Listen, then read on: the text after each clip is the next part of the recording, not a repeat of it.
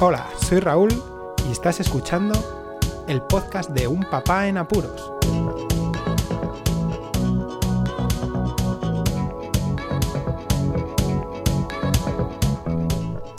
Hola, pues escuchas, bienvenidos a un nuevo episodio del podcast de Un Papá en Apuros. Hoy vamos a contar con Cristina, que es la mamá de mis hijos, o sea, mi mujer, para que nos cuente una parte referida a esta aventura que hemos tenido con el diagnóstico positivo o negativo, ya veréis al final, de la COVID-19, porque nuestro pequeñajo de todos los que tenemos en casa se puso malo, se puso malo la semana pasada, el domingo por la tarde, pensando nosotros que lo más seguro fuese porque subimos a Sierra Nevada, aquí en Granada, para notar un poco de fresquete y creemos que entre cambios de presiones, de temperaturas, el ajetreo que tienen, el sol, en fin, aire acondicionado de los sitios, todo pues eh, fue una mezcla que posiblemente hizo que Víctor se pusiera enfermo. Como os digo, fue el domingo por la tarde cuando empezó a ponerse raruno, con una fiebre así moderada, y el lunes ya empezó a ser pues insistente la fiebre. Así,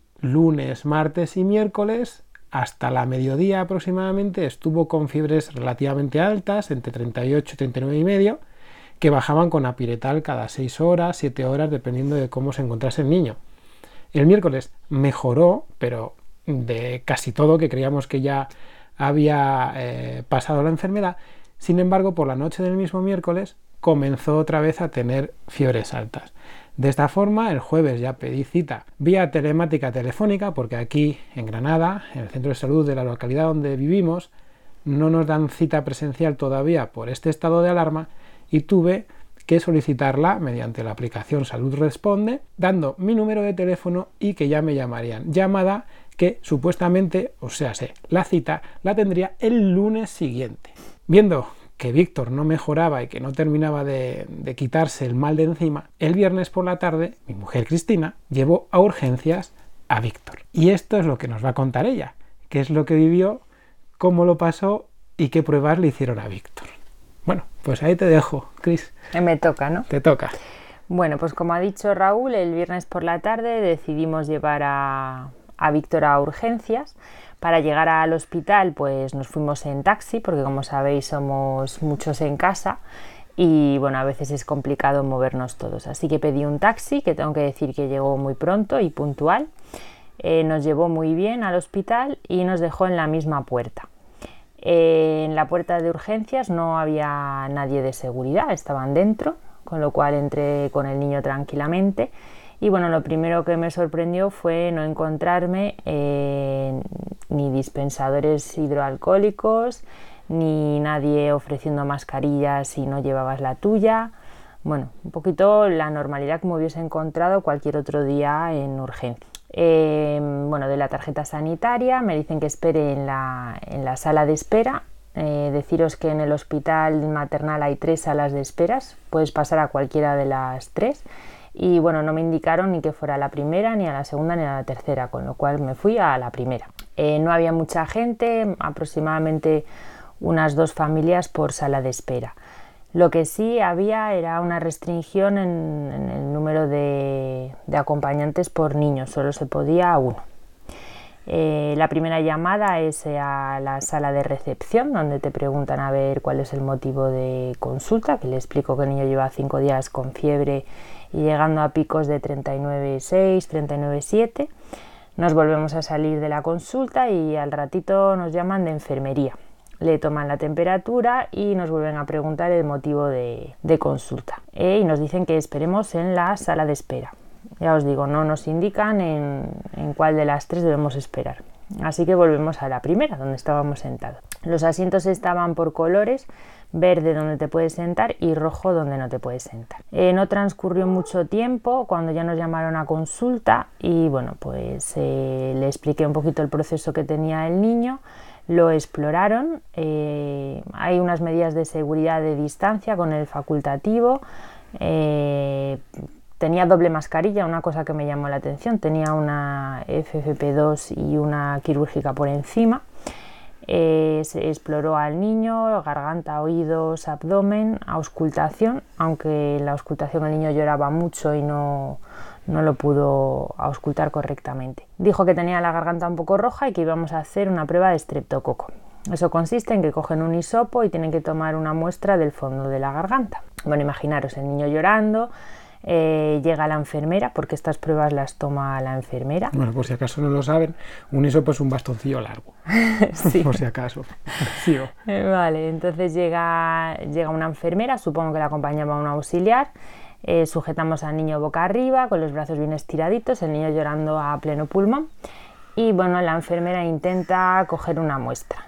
Eh, cabe destacar que los bastoncitos largos vienen en un medio de cultivo estéril. Bueno, pues la señora eh, extrae el hisopo y lo apoya en la camilla, algo que me sorprende porque pierde totalmente su esterilidad.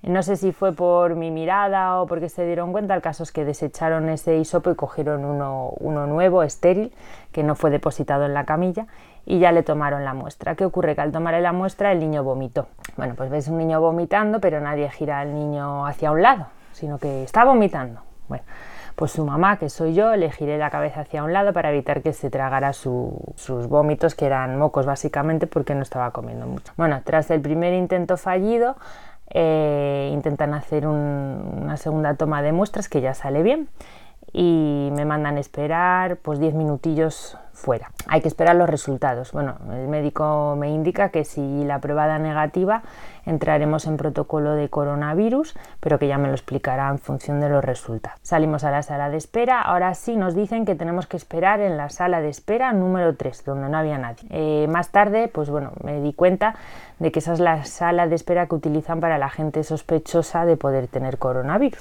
Pero bueno, que como os dais cuenta, en la primera recepción nos mandaron pasar a cualquiera de las salas que había allí. No tardaron mucho, la verdad, 10-15 minutos y nos llamaron de nuevo para darnos el resultado, que fue negativo, con lo cual, bueno, pues ya estábamos, éramos sospechosos de coronavirus y había que tomar una segunda muestra en nasofaringia, también con un hisopo, eh, al niño, y también hacer una radiografía de tórax. Eh, para tomar esta segunda muestra eh, llegó la NASA, ya no era la misma enfermera que tomó la primera muestra ni la auxiliar, sino que llegaron dos, mujeres eh, vestidas de la NASA, doble mascarilla, Qué susto, pantalla. de, la NASA, digo, ¿cómo? Vale, vale. Eh, pantalla frontal, gafas eh, de buceo debajo, eh, llevaban dos, dos, batas quirúrgicas, doble guante. Que tenían todos los sistemas de protección habidos y poder haber en caso de coronavirus, pero solamente en este último caso, en esta última situación en la que ya más o menos decían que podría llegar a tener o no la COVID. Una vez que eres sospechoso, bueno, sospechoso, o que van a hacerte la prueba, entran con todas las medidas de seguridad. Pero cabe mm. destacar que antes también podía ser sospechoso porque llevaba cinco días de fiebre alta y una garganta roja e irritada y las personas que tomaron la muestra tenían unas medidas de seguridad normales y mm. básicas. Bueno, le toman la muestra, el niño vuelve a vomitar, pero es verdad que la persona que tomó la muestra se le veía con soltura y lo hizo muy bien y, rápido, tengo que destacarlo. Eh, bueno, nos mandan salir y que pasará el celador a buscarnos para hacer la radiografía. Nada, salimos fuera, nos sentamos y a los cinco minutos ya viene el celador y nos acompaña a la sala de rayos. El celador muy amable, tengo que decir que en ningún momento tocó ninguna de las puertas de acceso a, a la zona de rayos, todo lo hacía con el pie y siempre mantuvo una distancia de seguridad con nosotros de al menos dos metros. En la sala de diagnóstico eh, la técnico de, radiodiagnóstico también estaba protegida eh, con su mascarilla, guantes, etc. Y le tomó la radiografía también de una manera muy correcta y molestando lo menos posible al niño. Eh, ya veis que todo es muy rápido, volvemos a la sala de espera y en cuestión de 10 minutos nos, llaman para, para, darnos el resultado. El resultado, pues bueno, una PCR tarda bueno, depende, mira, eso lo, eso lo pueden ver porque como yo escribí ya hace un mes y pico, ¿verdad? Un post bastante completo en blogdelaboratorio.com, que lo voy a poner en los enlaces de las notas del audio, lo voy a poner como un enlace para que todos os enteréis un poco más y os informéis. No os, no os asustéis, es un post muy largo, sin embargo hay una caja de contenidos donde podéis clicar e ir a las partes importantes. En la parte de detección, de cómo se detecta eh, la COVID-19, vais ahí y directamente os pasa a los métodos de detección. Os lo explico ahí muy bien. Hay una parte de laboratorio, que yo soy muy especialista en el tema, y otra destinada a los laboratorios clínicos de los hospitales, que es donde van estas muestras. Como dice Chris, se hace muy rápido porque son test mm, para laboratorios clínicos en un estado de alarma como en el que estamos se utilizan plataformas que aproximadamente en una hora o como mucho dos horas y media están los resultados, resultados que no hay que interpretarlos puesto que la máquina los da. Todo esto lo podéis incluso ver en unos vídeos que tengo en este post que os comento para que veáis cómo es el tema. Pero bueno, en fin, que como hemos hablado también, las muestras se recogen en un sitio y habrá que llevarlas, que supuestamente el lugar donde están estas plataformas de análisis es en otro sitio, aquí en Granada. Y bueno, ese trasiego de muestras, al igual que aglutinar el mayor número de muestras para que salga más rentable esa, esa medición, ese análisis, todo eso pues ocasiona que se demore. Pero, bueno, en fin, dependiendo de cuánta gente, de la disponibilidad de las máquinas y que nos dijeron, ¿no? Nos dijeron que ya nos lo dirían. Sí, en principio nos dijeron que tardarían aproximadamente 24 horas que si el resultado era positivo eh, nos llamarían fijo y si el resultado era negativo pues que empezaban a llamar pues ahí empezaban a llamar. Si en principio si no te llaman eres negativo y si te llaman eres positivo. Pero ahora parece ser que también cuando eres negativo te, te llaman por teléfono. En todo caso nos dijeron que pidiéramos una cita telefónica para el lunes con pediatría que nos confirmarían el, el resultado de la prueba. Em, la placa radiográfica, bueno, pues ahí nos llevamos un poquito de susto, yo por mi parte, porque empezaba el niño a tener un inicio de neumonía con infiltrado celular y condensación en el, en el óvulo derecho, aunque luego me he dado cuenta de que en el informe falta parte de esta información, pero bueno. Eh, que podría ser un inicio del coronavirus que empieza a comportarse así, si algunos habéis leído que sabréis, bueno, pues empieza con ese patrón, o también podría ser el, famoso neumococo, que es esta bacteria que, puede acabar con produciendo meningitis y produciendo neumonías en niños de edad corta como los nuestros. Eh, pusieron tratamiento para el neumococo, eh, viendo respuesta al tratamiento y nos mandaron para casa con aislamiento domiciliario a la espera de la prueba. Ahora aquí yo me pregunto, eh, vale, sí, aislamiento domiciliario, pero un niño con sospecha de coronavirus lo mandan para su casa, es decir, yo me salí con mi hijo de urgencias y ahora tenía que llegar a mi casa. Durante ese trayecto yo puedo haber contactado con gente o puedo contactar con gente. Entonces, no sé, ahí me quedé un poco sorprendida. Creo que deberían tener un protocolo un poquito diferente y ante una sospecha, eh, hacerlo de otra manera, agilizar las pruebas, habilitar un ala del hospital eh, para tener a esos pacientes sospechosos, etcétera. Pero bueno, pero es que tú y yo somos un poco especiales también, porque miramos las cosas con mucha puntilla, sabiendo la vida que hemos tenido y sabemos las precauciones que hay que tener en ciertos casos como estos, entonces también es verdad que la gente a lo mejor no se percata y es verdad que el sistema sanitario peca mucho de eso, de que, bueno, aparte del sentido común que siempre estoy alegando en todos los, los posts, artículos, podcast, da igual, sí que es verdad que hace falta un pelín más, un pelín más, una visión un poco más allá para prevenir toda, toda esta pandemia que está sucediendo. Entonces, al final, nosotros lo que tenemos, después de que salió Chris con Víctor del hospital, es un informe en el cual nos dan lo que ha sucedido allí de una forma muy escueta y sobre todo lo más importante es el plan de actuación, o sea, lo que tiene que tomar el niño para ver la evolución favorable. En este caso... Ah, bueno, nos... Eso, sigue, voy a interrumpir. Nos mandaron para casa, cuando vieron la placa radiográfica, eh, le tomaron la saturación de oxígeno, es decir, para ver si el niño era capaz de aprovechar al máximo el oxígeno que inspiraba y la saturación dio bien y no había dificultad respiratoria. Por lo tanto, como no había clínica, lo mandaron para casa por esta razón. En el caso de que hubiese habido algún signo de dificultad respiratoria, lo más probable es que lo hubiesen dejado en observación a la espera del resultado de la prueba.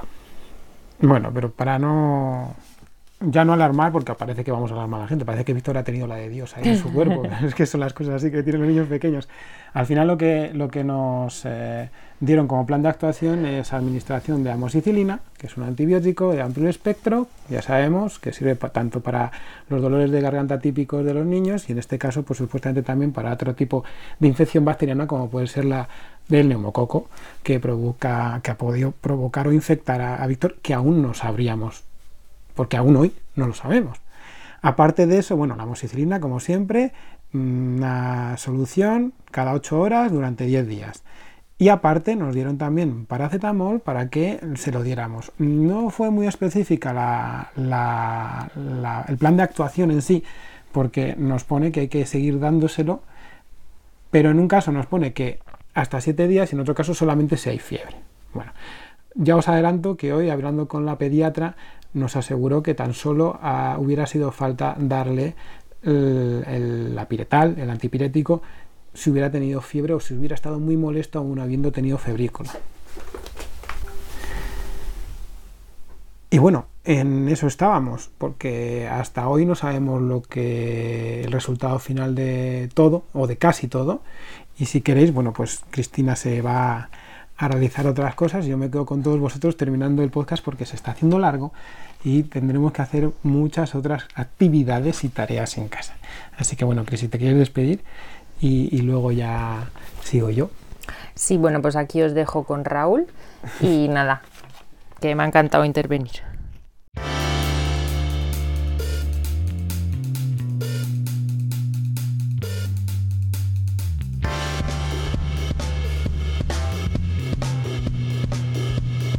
Pues tal y como mm, nos dejó Chris, eh, llegó ese viernes por la tarde ya noche con Víctor en casa, desconociendo el resultado de la PCR, evidentemente, y con toda la familia en aislamiento domiciliario. Evidentemente lo íbamos a seguir a rajatabla, ya que nos preocupa bastante todo este tema y sobre todo los métodos de infección. Como habéis podido observar, observar, escuchar mejor a Cristina, eh, ambos mm, tenemos cierto conocimiento del ámbito sanitario, ella también es doctora, yo soy doctor, necesitamos eh, saber muchas cosas porque nuestra forma de ser así nos lo pide. Necesitamos significa que nos informamos de mucho y tenemos otras muchas fuentes de información que nos permite ampliar todos los conocimientos.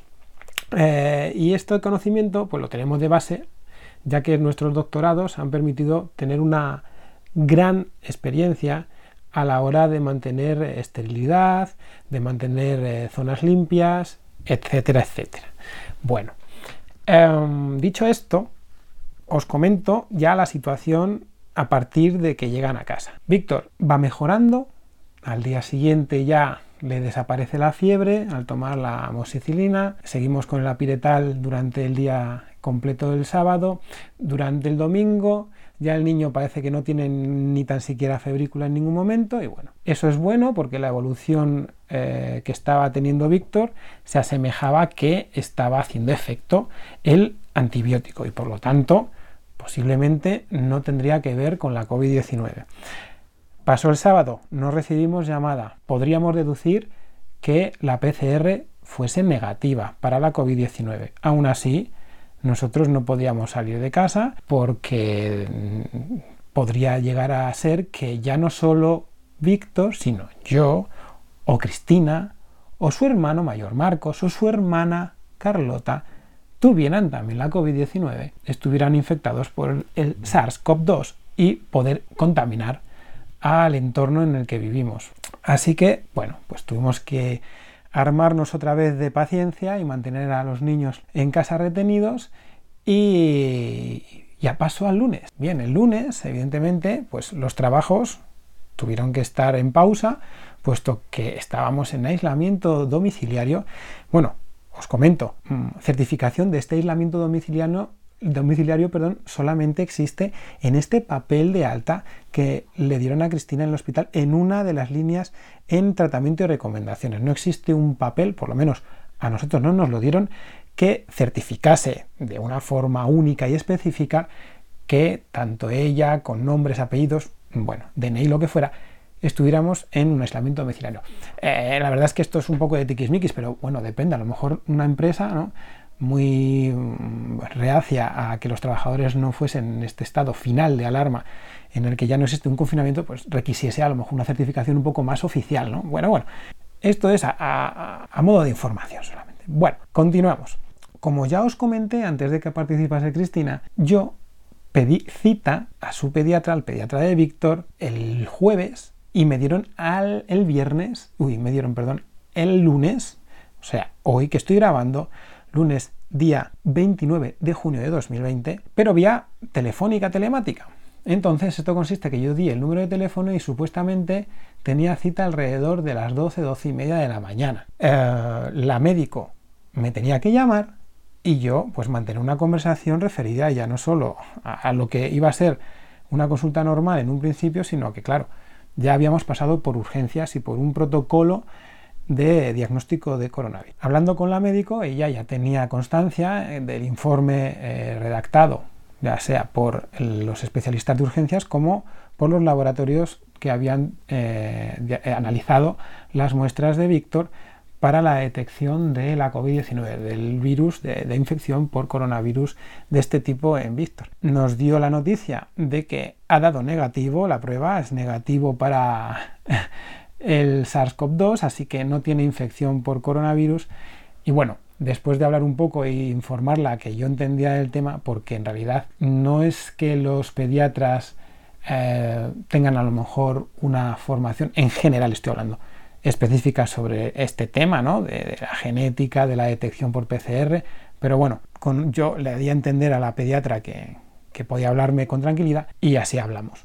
Así también la estuve preguntando sobre las supuestas pruebas que aún quedan, aún queda por saber, hoy día lunes, después de ya casi tres días completos de que eh, tomasen las muestras para ver si tenía eh, estreptococo o neumococo, porque en realidad tampoco conoce muy bien si en el laboratorio van a analizar uno o los dos, me comentó que hasta el miércoles no tendría los resultados y que bueno, que de todas formas ya podríamos salir del aislamiento domiciliario en la familia. Podríamos salir, pero claro, en urgencias pediátricas nos dijeron que teniendo la posibilidad de haber tenido, mejor dicho, eh, neumococo, Víctor también es una enfermedad muy contagiosa y que en el estado en el que nos, encontramos ahora aquí en España, que todavía no hemos pasado de, completamente de esta alarma, pues que existe un riesgo, ¿no? Es una enfermedad respiratoria y que puede atacar a las personas susceptibles y bueno, estamos bastante sensibles con respecto a ahora mismo a tener eh, enfermedades de este estilo. Por lo tanto, debíamos guardar también de uno o dos días, incluso tres como mucho, de aislamiento preventivo, ya no domiciliario total, para mm, no propagar la enfermedad. Bueno, os informo mm, que el neumococo eh, es eh, un tipo de bacteria que tiene un periodo de incubación muy cortito, de uno a tres días. De ahí que tan solo se dé ese, ese periodo, ese rango de tiempo para mm, mantenerse aislado de forma preventiva. ¿De acuerdo? Bueno, dicho esto, pues Víctor dejó de tener síntomas el sábado por la tarde ya. Por lo tanto, ya estamos el segundo día, mañana haré 3, y bueno, yo voy a esperar hasta el 4 para eh, salir de una forma total y tener una vida un poco más social. Y bueno, lo que nos queda todavía es conocer si al final ha tenido o no neumococo, porque bueno, como pudisteis escuchar a Chris, la prueba y la toma de muestras fue un poco accidentada con vómitos y bueno, a lo mejor no llegó a tener neumococo y sí estreptococo. ¿Qué sucede? Que la pediatra nos comentó que ya estuvo viendo las placas y que tampoco la alertó demasiado la situación, pero sí que nos alerta a nosotros ya que evidentemente no nos lo pusieron tan, eh, tan bonito cuando estuvo Chris en, en urgencia. Bueno, pues eh, hemos salido del susto por ahora parece ser que no hay contaminación por SARS-CoV-2 en nuestra casa. La verdad es que tanto Chris como yo hemos guardado muy mucho las medidas de seguridad, pero sabemos tanto ella como yo que no hay nada al 100% fiable y podía haber pasado. De ahí que lo hubiéramos llevado a urgencias también porque, bueno, la sintomatología en los niños no es la misma, puede ser variable, dolor en el pecho o respiración tan eh, cansada ¿no? o que le dificultase la respiración tampoco le notamos, pero bueno, son bebés y hay veces que no, no eres capaz de, de, notarlo. Como pudisteis también escuchar, el trato ha sido muy bueno de los profesionales, sin embargo, lo que sí que nos preocupa es la actuación en, tanto en cuanto al protocolo general en el sistema sanitario a la hora de realizar tanto las llegadas de los pacientes como las siguientes fases, podríamos decir, de mm, exploración o de mm, análisis, podríamos decir, ¿no? para toma de muestras en el caso de que pudiera o no llegar a tener el coronavirus. Lo decimos porque, claro, el problema está en el principio, ¿no? En la llegada, en el que, bueno, al, al principio no se sabe, pero mm, esa persona, ese paciente, este, en este caso este niño, o incluso los acompañantes, podían haber eh, pues, eh, contaminado otras zonas y solamente se tuvo verdadera precaución al, eh, al, final, así como en la toma de muestras, como habéis podido escuchar a Chris. Esta ha sido nuestra, nuestra experiencia con un protocolo de actuación destinado a la detección del coronavirus, viniendo de un caso que tampoco era claro, como el que sucedió con Víctor. Y como habéis podido comprobar, bueno, pues eh, la incertidumbre también eh, provoca que haya retrasos, imaginaos, ¿no?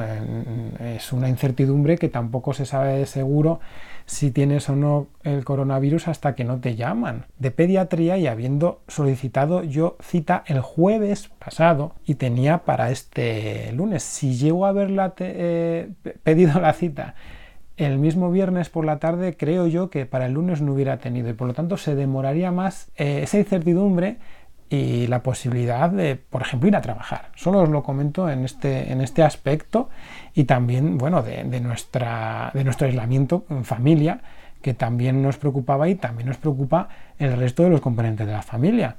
Porque, bueno, estamos ahora en un momento en el que a poco aire que puede llegar a entrar o vamos a un sitio con aire acondicionado, por ejemplo, ahora que ya empiezan a abrir centros comerciales y que son lugares donde se puede estar más o menos eh, seguro dentro de lo que cabe, ¿no? con los niños en zonas amplias, controlándoles más o menos, cambios de temperatura pueden tener catarros perfectamente, pero ya te quedaría esa mosca detrás de la oreja que no te dejase pues, vivir con tranquilidad sabiendo en la situación en la que estamos. Nosotros tenemos a la familia más susceptible, nuestros padres y abuelos de, los niños, lejos y bueno, eso pues, es un plus de relativa seguridad porque conocemos que directamente a familiares pues no vamos a afectarnos, pero sí que nos afecta el hecho del entorno en el que vivimos, de los trabajos, de gente que tiene niños pequeños, bueno, en fin, preocupaciones de padres y que espero este podcast sirva para que mm, pues algunos informen y otros den cuenta de los errores y, quitar del medio variables que son innecesarias para que todo sea lo más seguro posible y que no haya problemas en este estado de alarma y en otros futuros, que es lo importante, estar seguros y estar eh, sin preocupaciones, que es lo más importante, con respecto a contraer o no una enfermedad tan grave como la que estamos viviendo en todo el mundo. Nada más, os dejo, somos libres de la COVID-19. Eh, Víctor está progresando muy favorablemente, ya está dando guerra como hacía ya semana y algo. Y en fin, contentos, espero que os sirva, difundid este podcast, suscribíos si no estáis suscritos. Doy las gracias a Chris porque me ha acompañado esta vez y sé que es difícil compaginar tareas y preocupaciones, incluso ahora mismo, como sabéis, están durmiendo la siesta los pequeños y tenemos que estar siempre con un ojo avizor y más que eso, con muchos oídos que bueno, en fin, que hace calor y las siestas son pegajosas. Muchas gracias por escucharme. Un saludo y hasta luego. Podéis contactar con un papá en apuros mediante el correo electrónico abierto las 24 horas del día, unpapaenapuros@rauldelapuente.com. También podéis seguir las cuentas de Twitter y Facebook oficiales, arroba unpapaenapuros. Estamos en todas las plataformas de podcasting y para que incluyáis el programa en vuestro gestor de podcast favorito podéis utilizar la dirección corta bit.ly barra un en apuros. Para que no os preocupéis, toda la información sobre el podcast se encuentra en unpapaenapuros.rauldelapuente.com y también en las notas de cada episodio. Por cierto, no os olvidéis de dejar una reseña en iTunes, dar un me gusta en iBox y compartir cada episodio en las redes sociales. Así nuestro podcast será más visible y llegará a más gente. Muchas gracias, Poz Escuchas.